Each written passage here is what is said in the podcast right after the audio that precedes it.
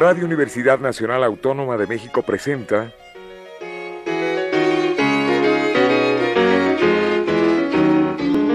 La música popular alternativa.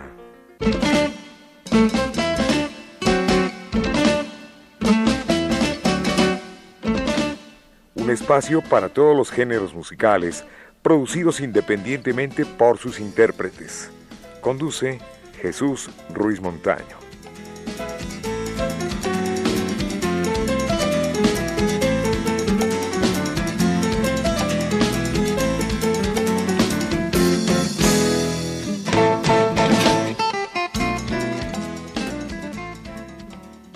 Amigos, buenas tardes. Esto es la música popular alternativa.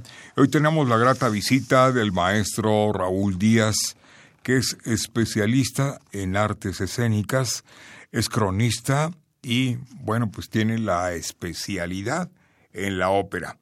Ha colaborado en importantes diarios de la Ciudad de México y además en la revista Proceso. Colabora actualmente con artículos, con comentarios. Maestro, le doy la más cordial bienvenida. Gracias, don Jesús. Pues aquí con mucho gusto en su programa, por supuesto. Muchísimas gracias, maestro. Al hablar de la ópera, nos vamos a remontar a sus principios. ¿Dónde nace la ópera? La ópera nace en la Academia eh, Florentina. Esto es en el siglo XVI, eh, en Florencia. Por eso se le llama así Camerata Florentina, por la ciudad Camerata, porque, eh, bueno, eh, la cuestión es la siguiente. Estamos hablando del Renacimiento. El teatro, como todos sabemos, bueno, el teatro occidental, se origina en la antigua Grecia y tiene su fuente primigenia en eh, las festividades de eh, de Baco, que en Grecia se llamaba Dionisios, pero que es el mismo. O sea, en las grandes festividades de Dionisios, las dionisiacas. Ahí se hacía, eh, es el germen del teatro, donde las dionisiacas se hacían con acompañamiento de música. Transcurre el tiempo, y no se trata de hablar aquí de una historia del teatro, pero llegamos al siglo XVI y un grupo de intelectuales, comandados por el conde,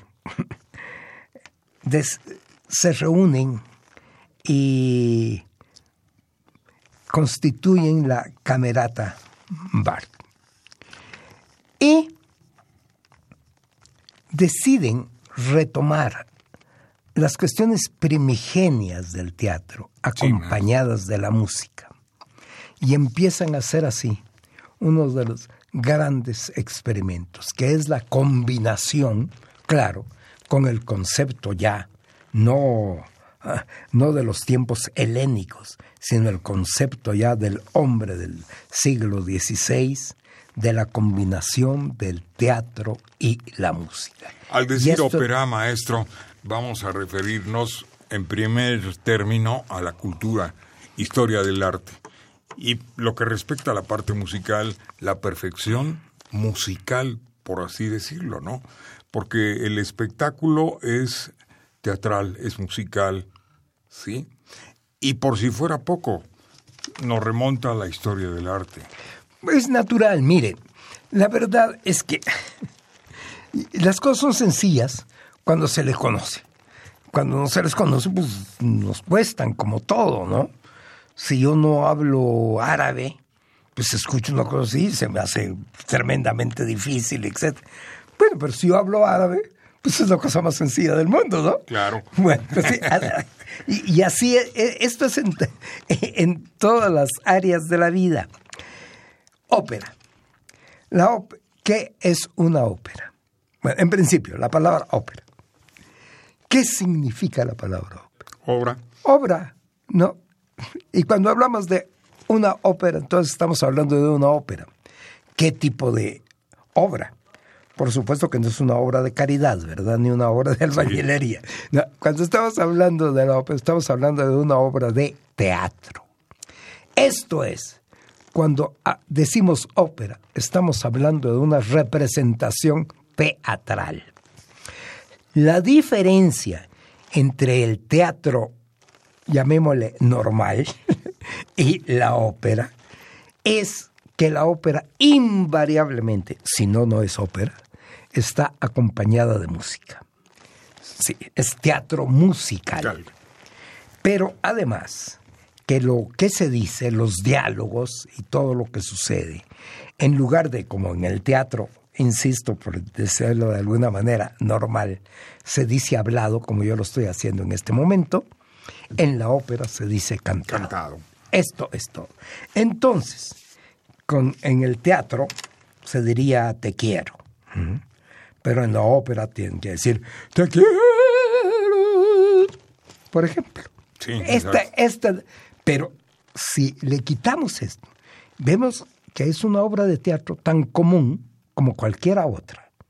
Es una, entonces, ópera no es otra cosa sino un teatro musical.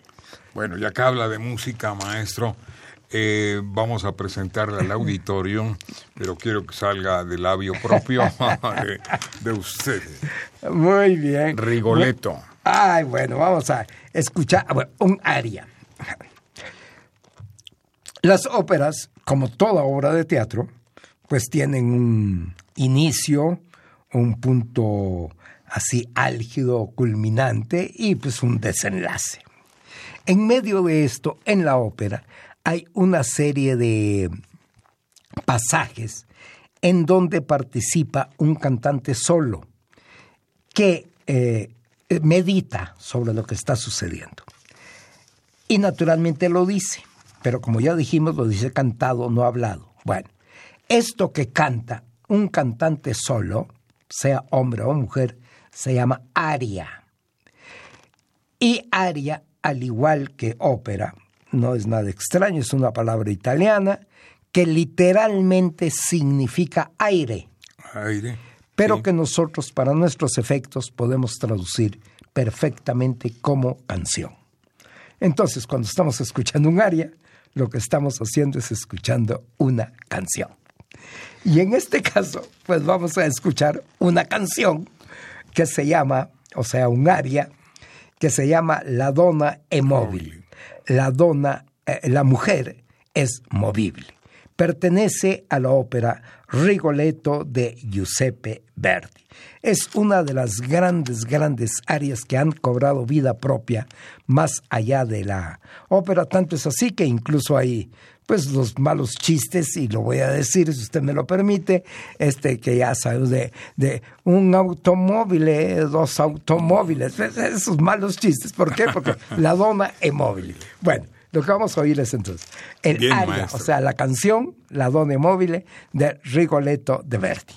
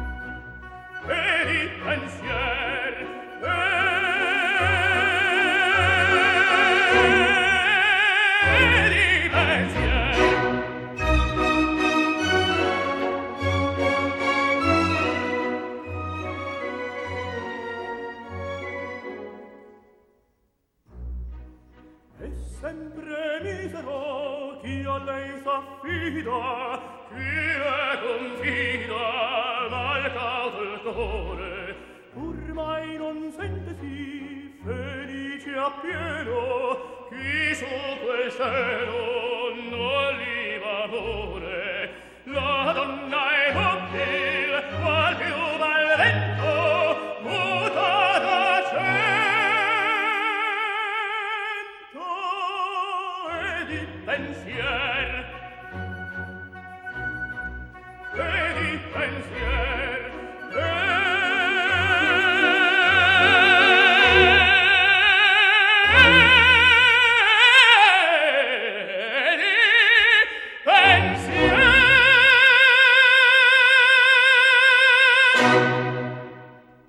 interesante la plática del maestro Raúl Díaz, cronista, especialista en artes escénicas y sobre todo en ópera. En México, vamos a ver, ¿hay público para la ópera? Enorme, enorme público. Cualquiera diría que es difícil. Cualquiera diría que es difícil, pero don Jesús, vuelvo a lo mismo que dije antes.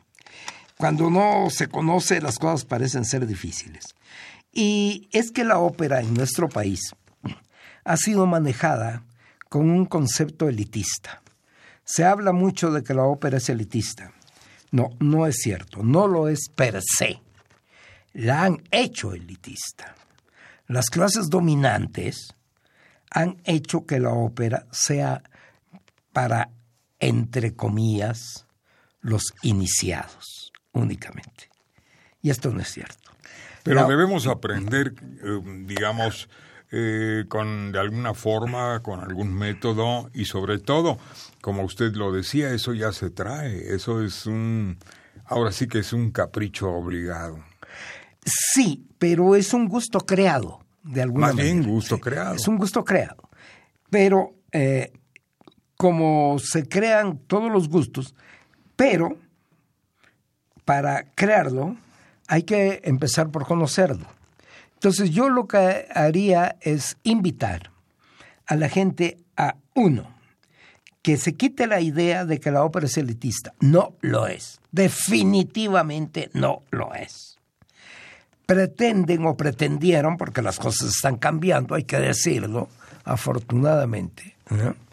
Y el cambio se da en todo, y naturalmente también en la cultura y el arte, y naturalmente también en la ópera.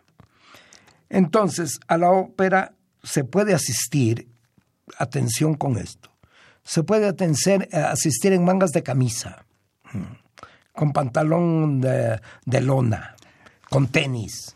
No es preciso el jaquet No hay que vestirse. No hay que ponerse smoking, ni hay que ponerse vestido largo. Esto no es cierto. Repito, esta es la concepción que nos metieron las clases dominantes. Y por eso la gente, pues, le tiene miedo a la ópera y por eso no va. Pero, respondiendo a su pregunta inicial, sí, hay un gran público. Este público que conoce cada vez más la ópera y que cada vez naturalmente le tiene menos miedo. O definitivamente no le tiene miedo. Deja de ser cautivo. Por supuesto. Por supuesto se libera. Se libera y al liberarse se da cuenta que la cultura y el arte en general son una creación colectiva, son una creación popular y que consecuentemente es patrimonio de absolutamente todos. El arte y la cultura no es cierto que sean individuales. Cualquiera, cualquiera Son universales. Sí. Mire, incluso el escritor. Yo soy escritor. Sí, y entonces podría decir erróneamente, no, pues mi arte no es colectivo, porque pues yo escribo solo. Bueno, sí, ¿en qué escribo?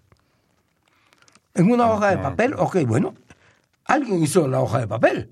Claro. Eso no lo hice yo. Consecuentemente ahí ya hay participación colectiva. Bueno, pero si para escribir ya tengo la hoja, necesito por lo menos un lápiz. El lápiz no lo hice ni yo ni el señor que hizo la hoja de papel. Eso lo hicieron otras gentes. Es otro colectivo. Eh, Es otro colectivo. Y si hablamos de hoy en la computadora, pues entonces la cosa se complica. Porque entonces no solo es un colectivo, sino que es un colectivo mundial. Mundial. Consecuentemente, no hay tal.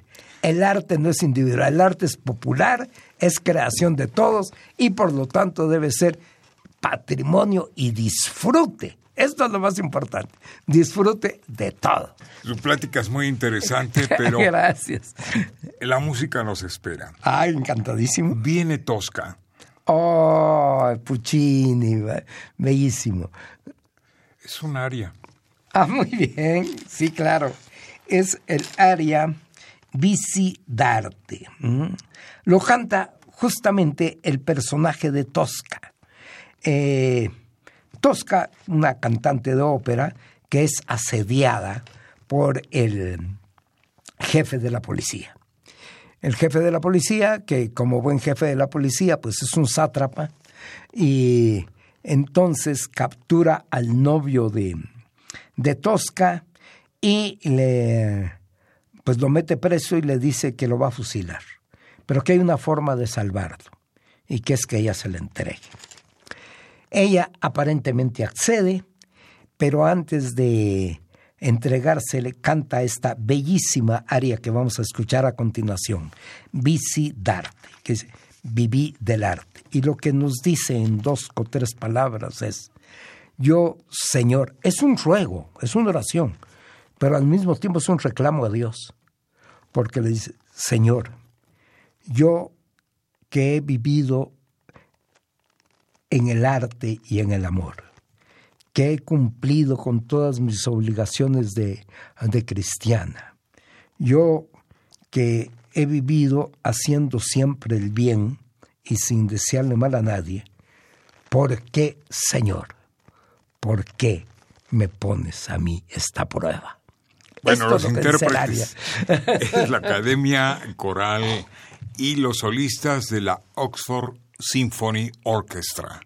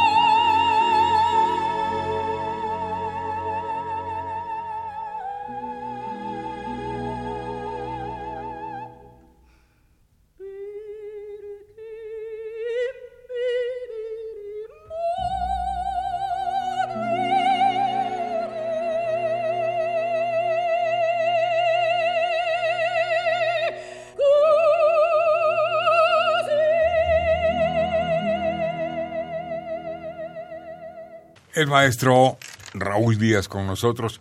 Eh, maestro, usted tiene cantantes predilectos mexicanos, ya sea voces masculinas, voces femeninas. Ay, bueno, mire, es que afortunadamente México es una, literalmente, es una tierra de cantantes. Mira, hablando de ópera, sin ir más lejos, hablando de tenores, Paco Araiza, Francisco Araiza. Sí. Sin duda alguna, como yo lo nombré alguna vez, el ave insignia de los cantantes mexicanos en Europa, Francisco Araiza. Bueno, actualmente, tenor de primerísima a nivel mundial, Javier Camarena. El único, bueno, son tenor, tenor mexicano, y solo hay dos en el mundo. Sí. Tenore de, tenore di Gracia. El, solo es Javier Camarena y el otro es Juan Diego Flores, el peruano. Son los únicos dos tenores di Gracia Flores, sí. en el mundo. Bien, pues entonces ya tenemos Paco Araiza, Javier Camarena, eh, Ramón Vargas, por supuesto, primerísima figura, Rolando Villazón. Rolando, sí. Sí. Eh, nos podemos seguir, pero hablemos de mujeres, hablamos de, y para no irnos tan lejos, porque bueno, tendríamos que ir remontándonos, pues obviamente Ángela Peralta, Fania Nitúa, desde luego, pero hablando de, de las actuales, bueno, más cercanamente, la, la gran diva que fue, ¿cómo se llama? Cristina Ortega. Y digo que fue porque afortunadamente todavía está viva, pero bueno, ya tiene pues, algunos años, pero Cristina Ortega, pues, no sé, en la segunda mitad del siglo XX, ahí está, eh, Guillermina Gareda, y hoy por hoy, a nivel internacional, la más destacada de todas nuestras cantantes, eh, María Catzaraba, que pese a su apellido es mexicana. Es y, y muy mexicana. María Catzaraba, en este momento, bueno, eh, desde hace varios años ella vive en Europa, pero bueno, eh, estrenará, una primicia, estrenará en noviembre en Barcelona una ópera que un compositor actual le dedica a ella, a María Catzaraba. Muy bien, maestro. Muchísimas gracias por su visita. Antes de presentar con lo que vamos a despedir este programa, gracias Miguel Ángel Ferrini en grabación, Capi Martínez, Enrique Aguilar y Pedro Ruiz en producción. Eh, en estos importantes micrófonos universitarios, Jesús Ruiz Montaño les agradece el favor de su atención y a usted, maestro, su presencia. Ay, por favor, es un placer estar aquí y desde luego encantado de estar cuantas veces ustedes nos hagan el favor de invitarnos. Sansón y Dalila, con esa vamos a despedir Wow, este programa. Pero usted tiene una invitación. Sí, cómo para- no, mire, Para esta tarde. estamos haciendo en el Ágora de Tlatelolco, el Ágora de Tlatelolco, gratis, gratis, conciertos de ópera comentada. Esto es, así como les hablé de Vicidarte, así hablamos de las, eh, de las áreas que presentamos hoy a las seis de la tarde y todos los sábados hasta diciembre, 6 de la tarde gratuito, Ágora de Tlatelolco. La entrada, repito, gratuita, cuatro cantantes de ópera de los elencos de Bellas Artes, un pianista acompañante y un flautista acompañante, más los comentarios. Maestro, nos vamos con eh, Sansón y Dalila original, ¿ven? Sí, por supuesto. Camille Ah, Saint-Saëns. De Camille Saint-Saëns. Sí, mon cœur se abrió a ta voix. Mi corazón se abre a tu voz. Muchas gracias. Buenas tardes, maestro. Hasta pronto. Eh, Gracias, don Jesús.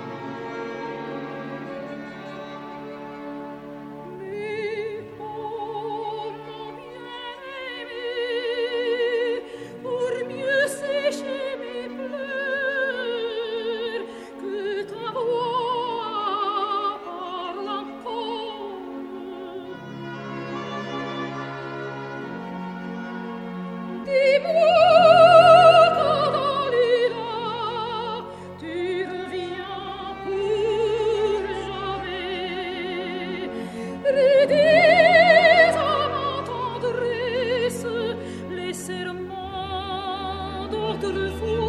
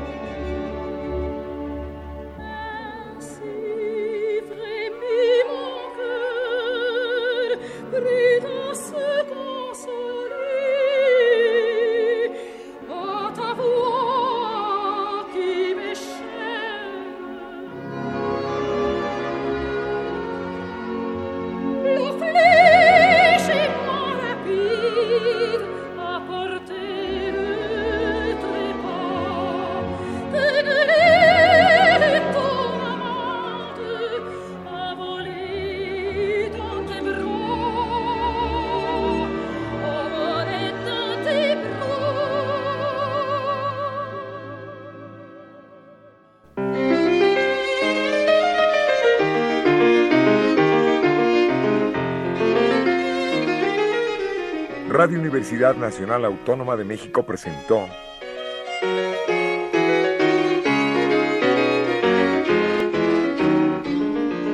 La música popular alternativa.